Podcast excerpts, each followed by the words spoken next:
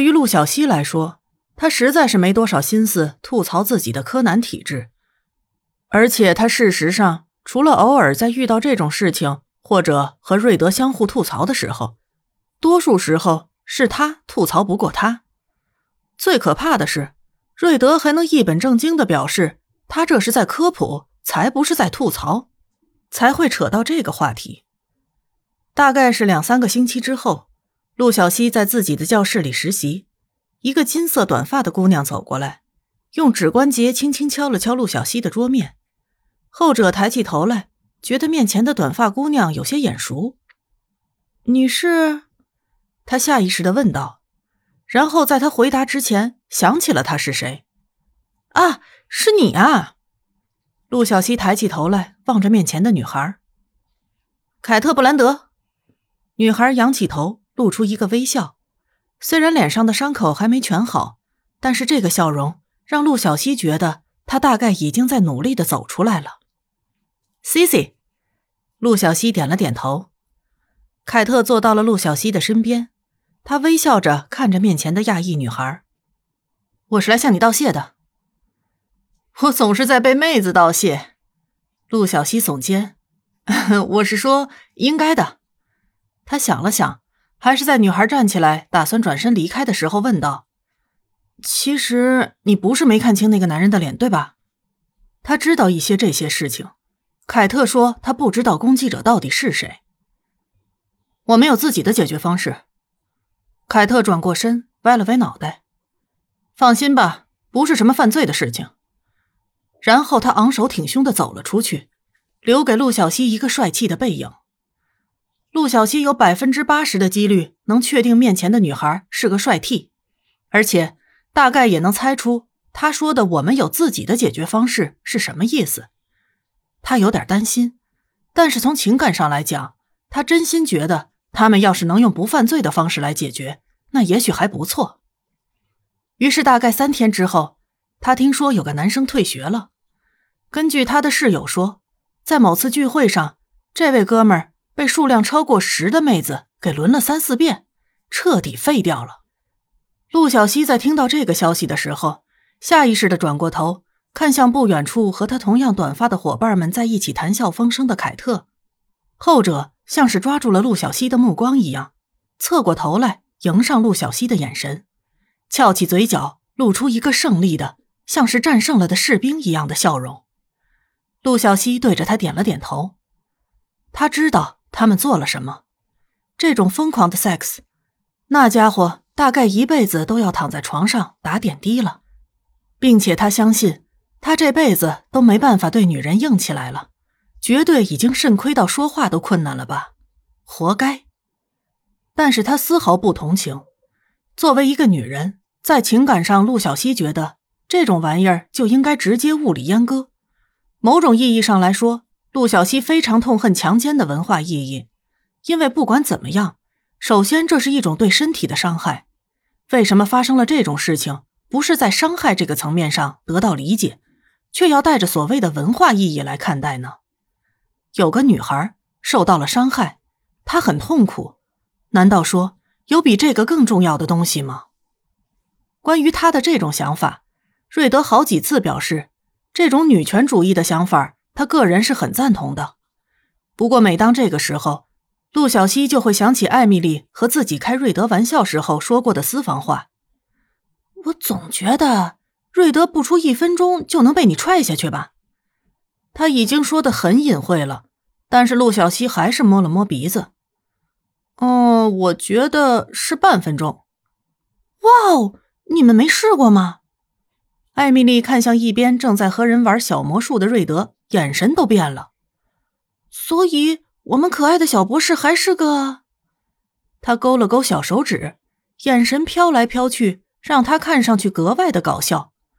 陆小西两眼望天，嗯，我不清楚哎。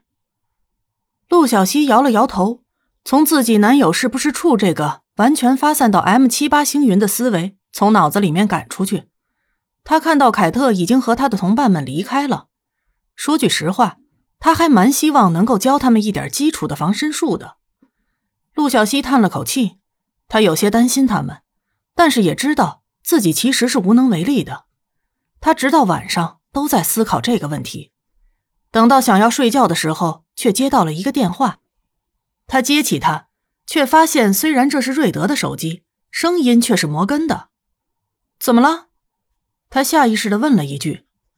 摩根的声音听上去非常的疲惫，他好几次欲言又止，但是最后还是开口道：“呃，嘿，女孩，我们的幸运男孩有话要我带给你。”他深呼吸一口气，看了眼急救室的方向，他不能在里面打电话，所以他出来了，然后用瑞德的手机给 C C 打了个电话。什么？陆小西伸手揉了揉太阳穴，那种不祥的感觉。又萦绕了上来，他觉得摩根用这种语气说话，绝对是出了什么事情。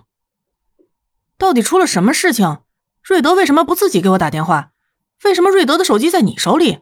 摩根先生，请你回答我。摩根本来想，也许他可以不用说，但是他知道，如果要出外勤，他们组的乖宝宝绝对会给这个女孩发短信，以确保他知道他在做什么。这不是那女孩要求的。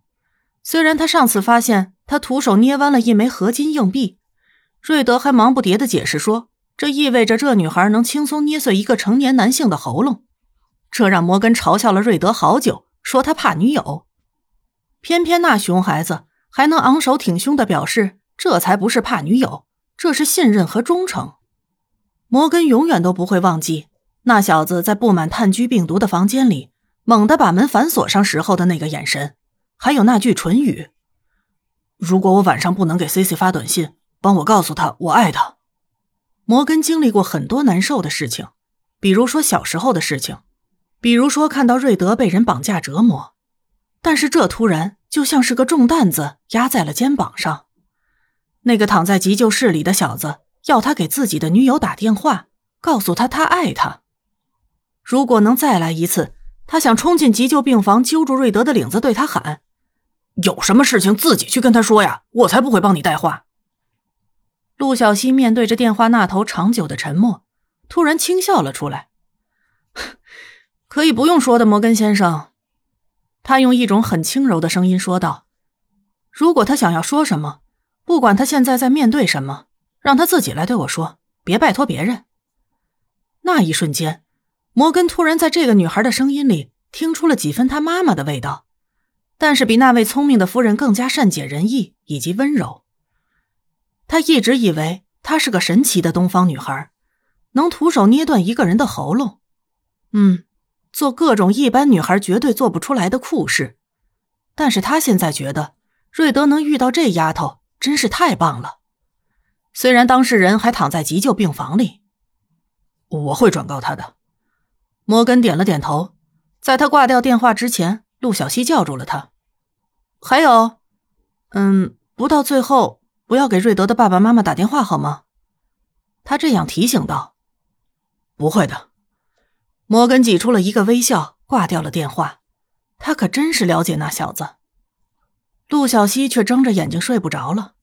瑞德出了什么事情？他现在很担心，可是他能做的仅仅就是担心而已。陆小西睁着眼睛。安静的盯着天花板，突然想起瑞德和自己还不像现在这种关系的时候，他好几次怂恿自己进 FBI 的事情，但是 FBI 似乎至少是需要美国国籍，他有点对这种心情产生厌烦感了。瑞德做了一个梦，他觉得自己正在某个到处都是黄色雏菊的地方行走着，他往前面走着，看到一团白光，嗨。坐在雏菊花田里的女孩对着他招了招手，他觉得自己一定是出现了幻觉。虽然传说中人在快要死的时候会回顾自己的一生，或者遇到死掉的亲人之类的，可是他没听说过能在这种时候还看到活着的人，还很牵挂的人。他的女孩坐在公园的儿童秋千上，一摇一晃的摇着那个秋千。她本来就体型娇小。所以，就算坐在秋千上，也没有什么违和感。他坐到他的身边。我觉得这是在做梦。”瑞德轻声说道。女孩沉默不语，只是微笑着。瑞德把手抓在秋千的铁索上，轻轻前后摇晃着推动它，让它发出吱呀吱呀的声音。这绝对是在做梦，他轻声说道：“他得醒过来。”秋千的声音吱呀吱呀的响着。瑞德抬起头：“我得醒过来。”他关心的，他爱的一切，都在梦之外。他得醒过来。一切都是他的自言自语。然后他听到一个男人的声音，有点像摩根。“嘿，小子，我不知道你听没听见我的声音。小子，你的女孩要我转告你，有什么事情亲自去跟她说，不要拜托别人。小子，快点醒过来，不然你的东方女孩就要杀过来了。”摩根的声音断断续续的，但是瑞德觉得自己听到了。他整个人都处在一种模模糊糊的状态，但是他知道他该怎么做。因为炭疽攻击神经而诱发失语的状态，神志不清、出血、伤口难以愈合、呼吸困难。但是，没关系的，他能挺过去的，他绝对能挺过去的。